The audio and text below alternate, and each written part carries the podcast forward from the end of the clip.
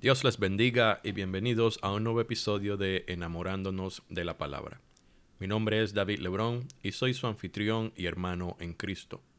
En este episodio continuaremos con el octavo episodio de nuestra serie titulada Los Salmos de Ascensión. Los Salmos de Ascensión son los salmos que se encuentran entre el Salmo 120 y el Salmo 134.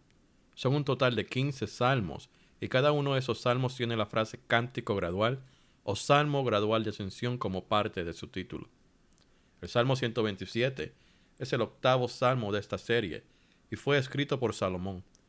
Salomón escribió 1005 cánticos según se nos dice en Primera de Reyes 4:32. Y sin embargo, el libro de los salmos solo le atribuye dos salmos a Salomón, el Salmo 72 y el Salmo 127. El estilo conciso y lleno de significado de cada uno de los versículos que estaremos estudiando es muy parecido al estilo de los proverbios, así que no debe haber ninguna duda de que fue Salomón quien lo escribió. Continuemos con la lectura del Salmo, pidámosle dirección al Señor y comencemos nuestro estudio de hoy. La palabra de Dios se lee en el nombre del Padre, del Hijo y del Espíritu Santo. Amén. Salmo 127 la prosperidad viene de Jehová. Cántico gradual para Salomón.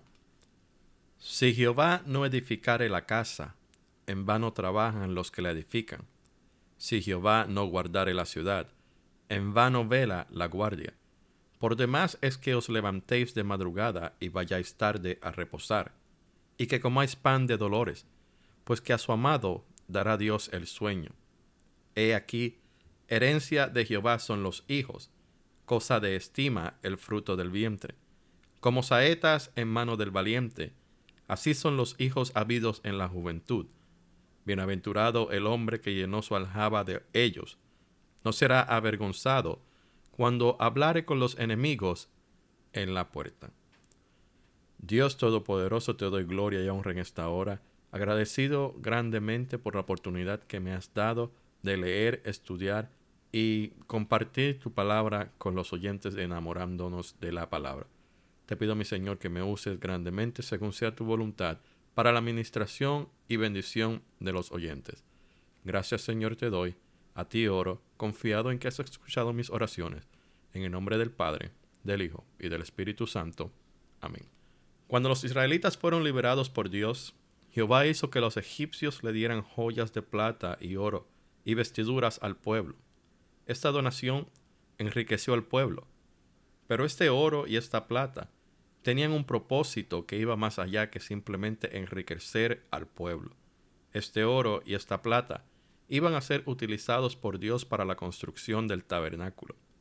En Éxodo 25, versículos 8 y 9, vemos que Dios le habla a Moisés y le dice, y harán un santuario para mí, y habitaré en medio de ellos, conforme a todo lo que yo te muestre, el diseño del tabernáculo y el diseño de todos sus utensilios, así lo haréis.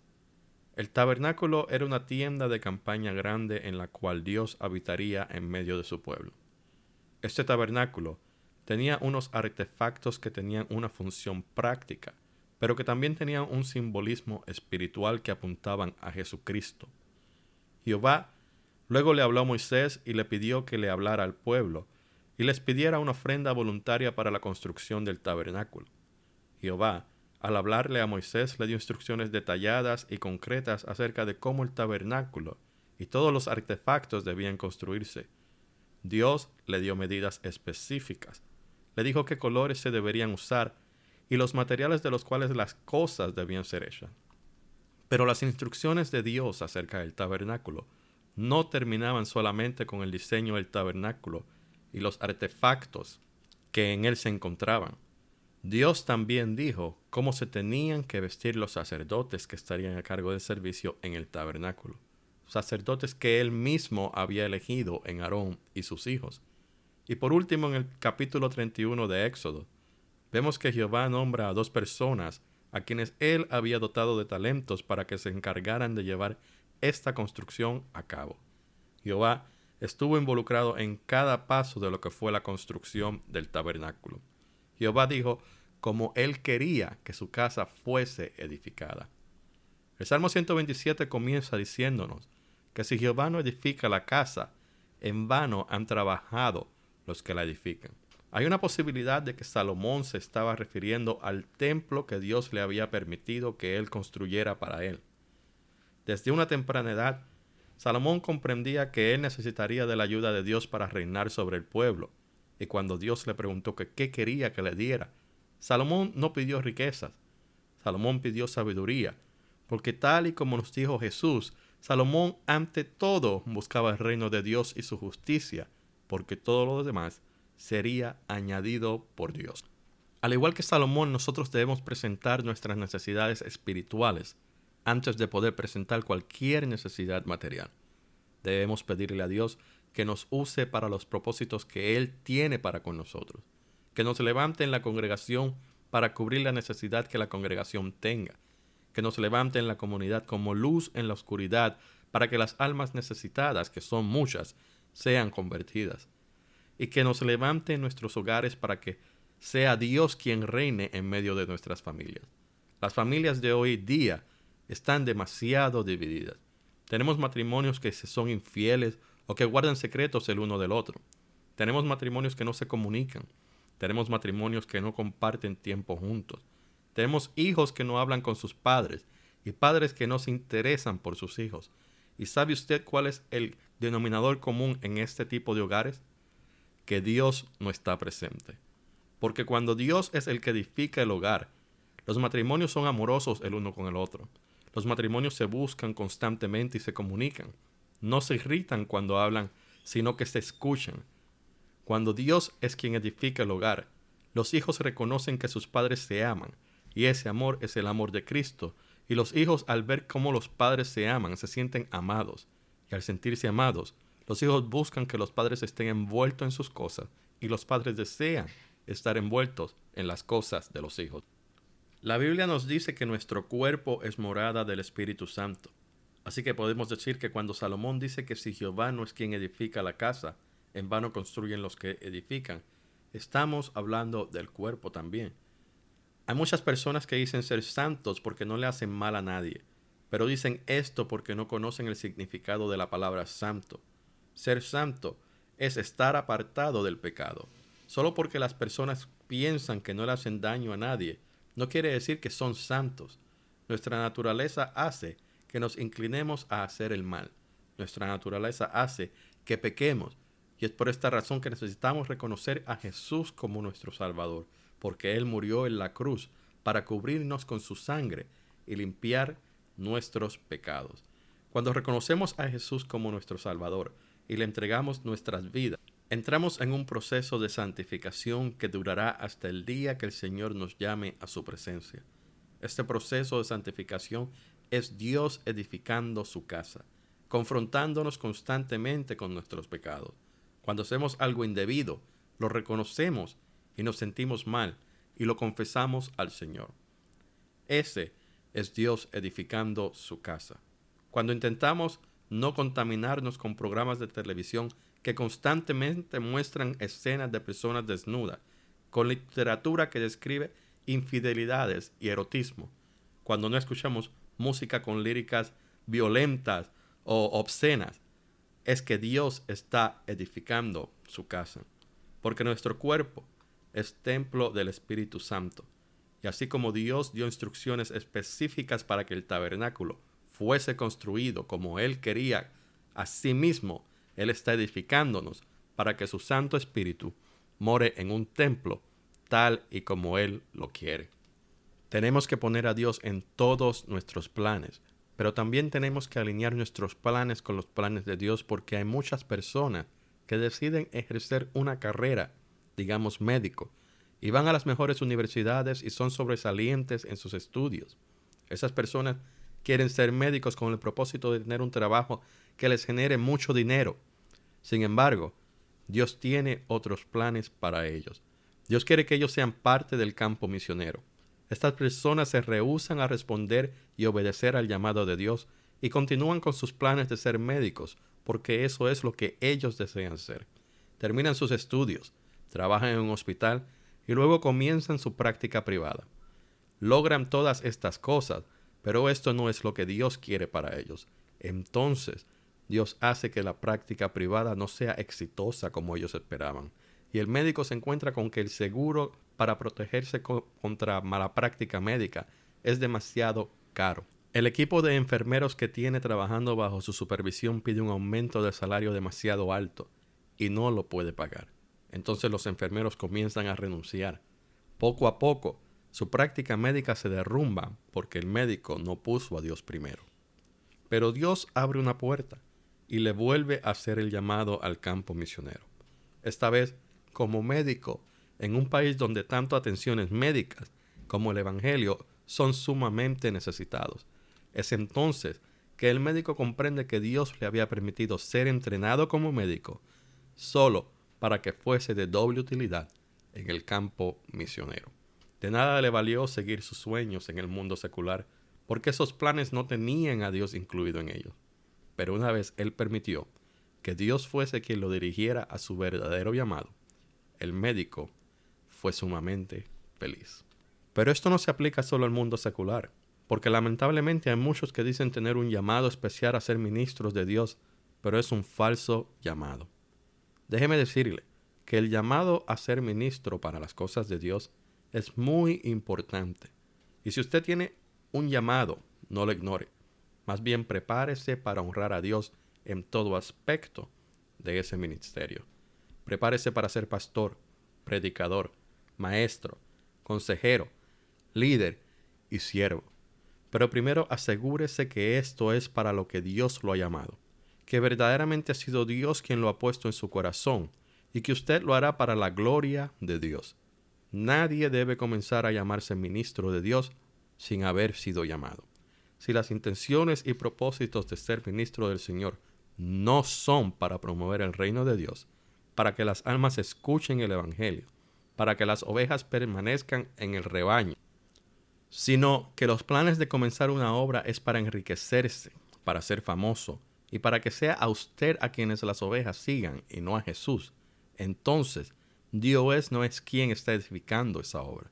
Jesús no es la cabeza de esa obra, sino su ego y ambición.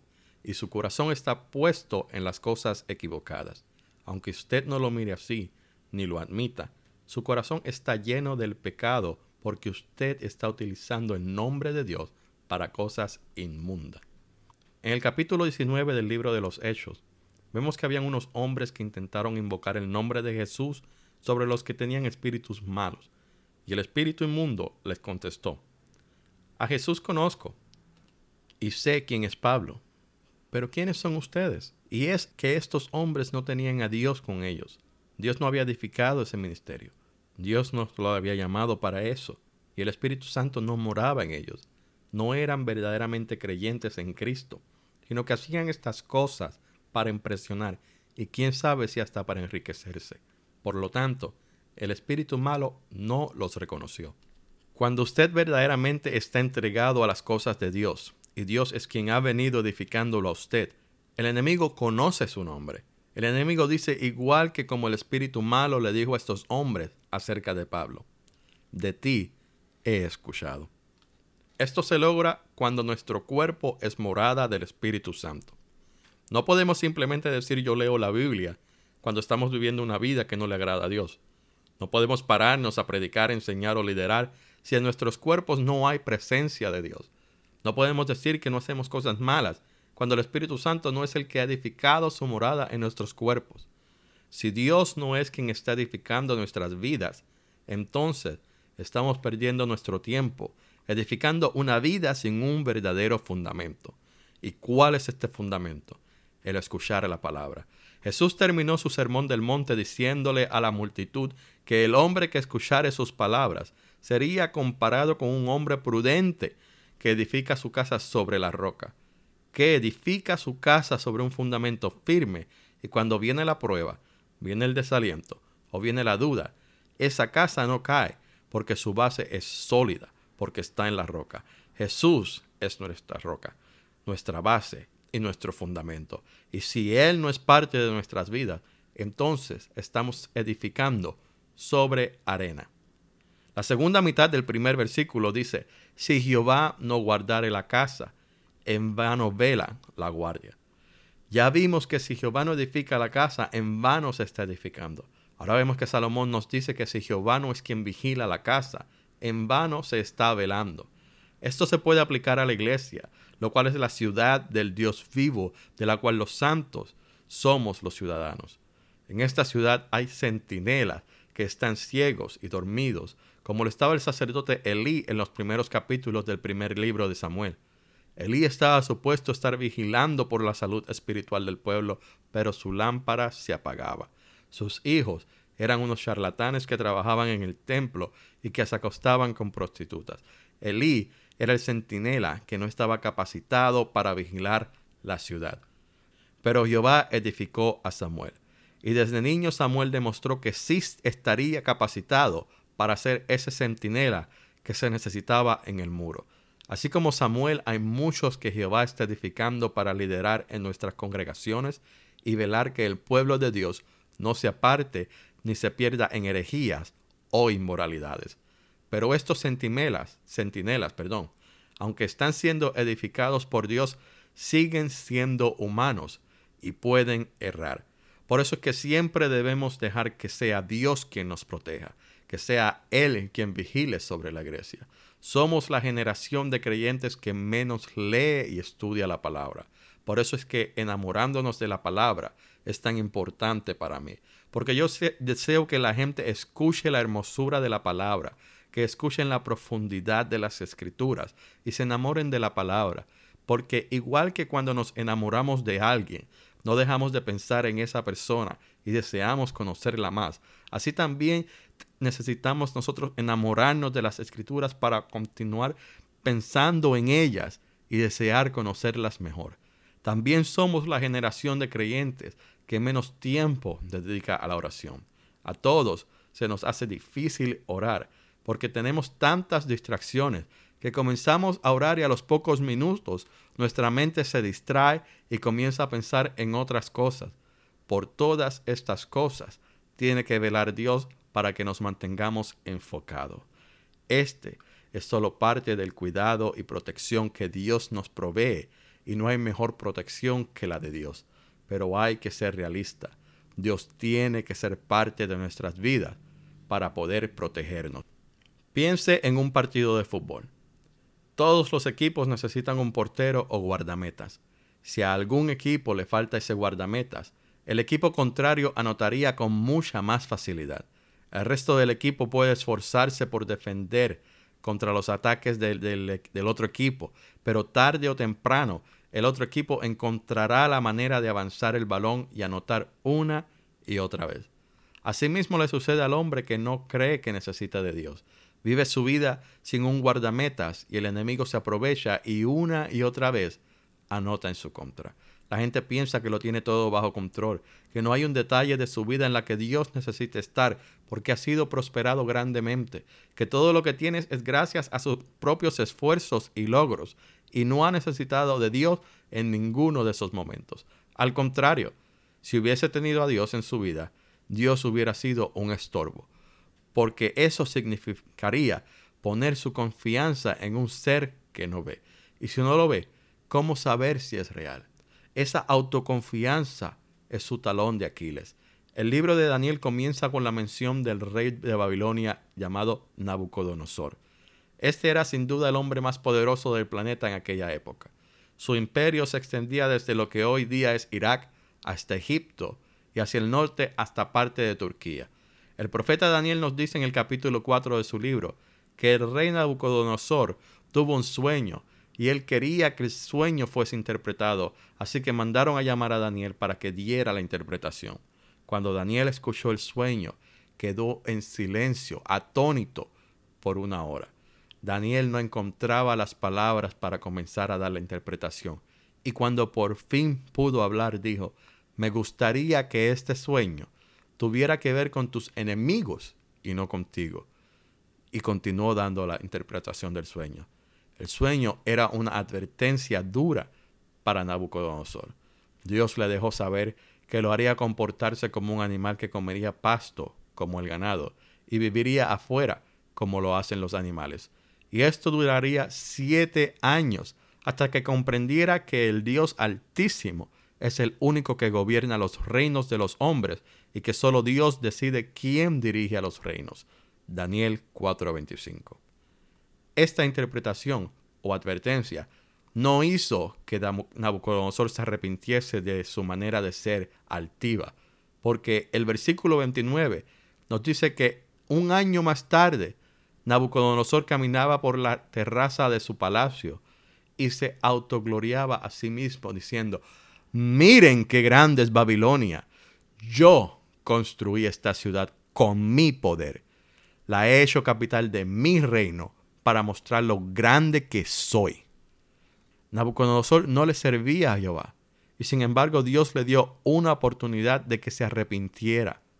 Jehová le dio una oportunidad de que se convirtiera a él, y si el rey se convertía, entonces el resto del imperio se, se convertiría también. Pero Nabucodonosor aquí representa a todas esas personas que siguen apoyándose en sus propias habilidades, que se vanaglorían y continúan dejando al verdadero Dios fuera de sus vidas mientras edifican en vano. Continúa el versículo 2 diciéndonos, por demás es que os levantéis de madrugada y vayáis tarde a reposar y que comáis pan de dolores, pues que a su amado dará Dios el sueño. ¿De qué nos habla este versículo? Este versículo nos habla de la ansiedad por el trabajo. La versión Palabra de Dios para Todos dice, pierden el tiempo ustedes que se levantan temprano y se acuestan tarde para comer un pan conseguido con sufrimiento, porque Dios da a quien ama, aun mientras duerme. Tenemos que mantener en nuestras mentes una cosa acerca de la relación que Dios tiene con sus santos y es que Él cuidará de nosotros. Cuando el pueblo salió de Egipto, Dios se encargó de proveerle pan por 40 años. Este pan caía del cielo milagrosamente dos veces al día, excepto en el día de reposo. Al pueblo nunca le faltó comida y sus vestiduras nunca se desgastaron. Sin embargo, vivimos una vida afanada y llena de preocupaciones por el qué vamos a comer y por cómo vamos a vestir. Jesús en cuanto al afán nos dijo, no os afanéis por vuestra vida, qué comeréis, ni por el cuerpo qué vestiréis. La vida es más que la comida, y el cuerpo que el vestido. Vosotros, pues, no os preocupéis por lo que habéis de comer, ni por lo que habéis de beber, ni estéis en ansiosa inquietud, porque todas estas cosas buscan las gentes del mundo, pero vuestro Padre sabe que tenéis necesidad de estas cosas. Lucas 12, versículos 22, 23, 29, 30. La mayoría de nosotros tenemos trabajos porque tenemos obligaciones con las compañías que nos extienden crédito y por lo tanto tenemos que trabajar. Pero aquí Dios nos dice que perdemos el tiempo trabajando tanto solamente para comer. Debemos tener confianza de que Dios proveerá nuestro alimento. Debemos tener confianza en que Dios pondrá comida sobre nuestras mesas todos los días y tenemos que ser agradecidos por ese plato de comida. Porque muchas veces, especialmente en la juventud, llega la comida a la mesa, pero decimos eso no nos gusta y esa comida termina desperdiciándose. Tenemos que ser mejores mayordomos de los recursos que Dios pone a nuestro alcance. Y de esta manera no tendremos que trabajar tanto por nuestra comida, de esta manera disfrutaremos mucho más ese plato de comida, porque no estaremos pensando en qué, en qué comeremos mañana. Sobreviviremos hasta la semana que viene o vendrán días de hambruna. Cuando Faraón tuvo unos sueños, buscaron a José para que los interpretara, y la interpretación predecía años de abundancia y años de escasez. Bueno, seamos mejores administradores durante los años de abundancia para que nada nos falte durante los años de escasez. Y permitamos que Dios se encargue del resto. Dios quiere que disfrutemos la vida con sus bendiciones. Dios quiere que pasemos más tiempo con Él, con nuestra familia, con nuestros hermanos y menos tiempo trabajando y preocupados por el día de mañana. El día de mañana no está garantizado, pero la garantía de que Dios cuida de nosotros sí lo está. En Primera de Reyes 17, vemos una mujer recogiendo leños para cocinar unas tortillas para ella y para su hijo, y como no tenía nada más, dejarse morir. Qué tristeza, ¿no? Pensar que no hay nada más y que ese sería su último bocado de comida en su vida. Pero Dios envió a su siervo Elías y con él una bendición de que a la casa de la mujer no le faltaría comida hasta que la sequía terminara. La mujer creyó la palabra que Jehová había enviado por medio de su siervo. Es hora que nosotros creamos la palabra de Dios y confiemos que Él siempre proveerá por nosotros y no nos afanemos tanto por el trabajo. Porque la realidad es que muchos de nosotros nos, eh, somos empleados de una compañía y no somos nuestros propios jefes. Y si ese afán afecta nuestra salud, entonces tendremos que dejar de trabajar y la compañía nos reemplazará como se reemplaza la tinta de un bolígrafo, sin pensarlo dos veces. Así que dediquemos menos tiempo a las preocupaciones del trabajo y dejémosle las preocupaciones del pan diario a Dios, porque Él proveerá para los que Él ama, y a los que Él ama podrán dormir tranquilos, tal y como nos dice el final del segundo versículo. Dios provee para que tengamos más tiempo para dedicarle a Él, a nuestra familia y a nosotros mismos, pero lo primordial es que reconozcamos que Él está presente en todo tiempo de nuestros días. Y aquí Salomón hace una transición y comienza a hablarnos de la familia. Dicen los versículos 3, 4 y 5. He aquí, herencia de Jehová son los hijos, cosa de estima, el fruto del vientre. Como saetas en mano del valiente, así son los hijos habidos en la juventud. Bienaventurado el hombre que llenó su aljaba de ellos, no será avergonzado cuando hablare con los enemigos en la puerta. El salmo comenzó con Salomón hablándonos de la construcción de una casa edificada por Dios. Una casa no es solamente un edificio en el que habitamos. Una casa tampoco es solamente el hogar que formamos con nuestra familia. Una casa también es un linaje. Cuando Dios creó a los seres humanos, Dios dio la, instrucción de que nos multiplicáramos. Para esto Dios le dio a Adán una esposa, Eva. Para el judío, el tener hijos no era una opción, era una orden. Así que para el judío, el multiplicarse o el tener hijos, un linaje o una descendencia, era de suma importancia porque estarían obedeciendo el mandato de Dios. Pero seamos honestos, hay veces que pensamos que hay personas que no deben tener hijos, porque los hijos son un regalo de Dios. Los hijos son una bendición. Pero tenemos que tener claro que los hijos son de Dios y que Dios nos ha puesto a cargo de ellos, para que les amemos, para que le instruyamos, para que los eduquemos y para que los guiemos por el camino que conduce a Él. Es necesario que desde una temprana edad el niño tenga conocimiento de que Dios es real y que Dios envió a su Hijo llamado Jesús y que Jesús hizo algo increíble que nadie más haría. Él dio su vida por nosotros. Si nosotros como padres no estamos educando a nuestros niños con esta verdad en sus mentes. Estamos fallando como padres y estamos fallándole a Dios, porque Dios nos ha prestado a los hijos para que los preparemos a cumplir el propósito divino que Dios ha preparado para sus vidas. Hace unos meses atrás le pregunté a alguien si me daba permiso de llevar a su niño a la iglesia a un servicio de niños. Y me contestó, no, no, nosotros no vamos a la iglesia. Desde ese día no nos ha pedido que le cuidemos al niño y, no nos ha preguntado si el niño puede venir a nuestra casa a jugar con nuestro niño. Aunque no lo crea, esa persona está siendo egoísta.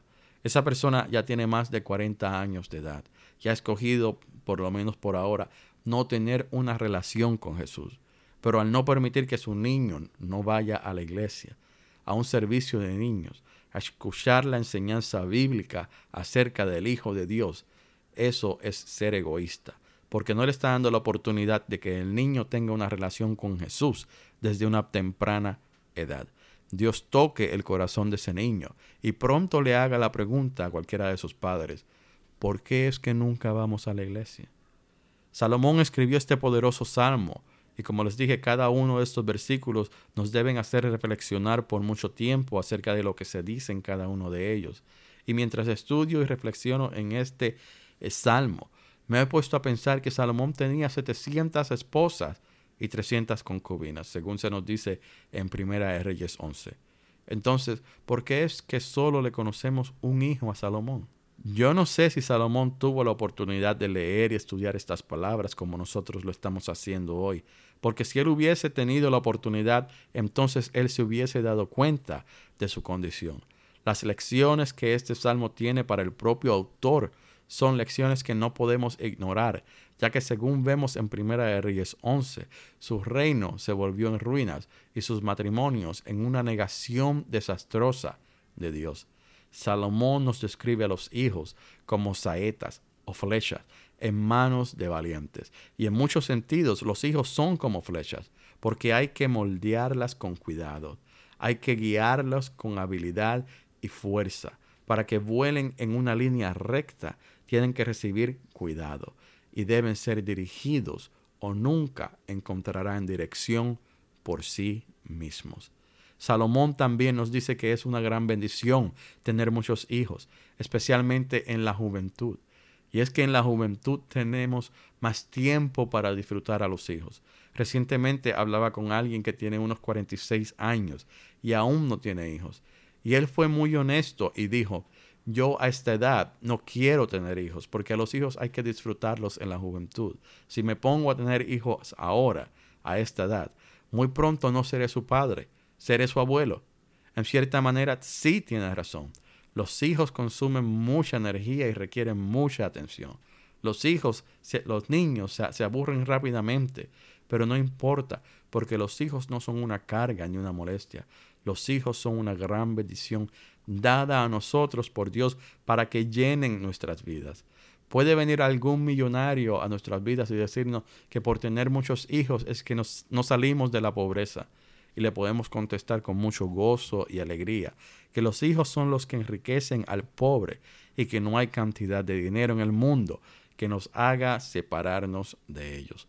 Los hijos son un gran testimonio de quienes somos como padres, como personas y como cristianos.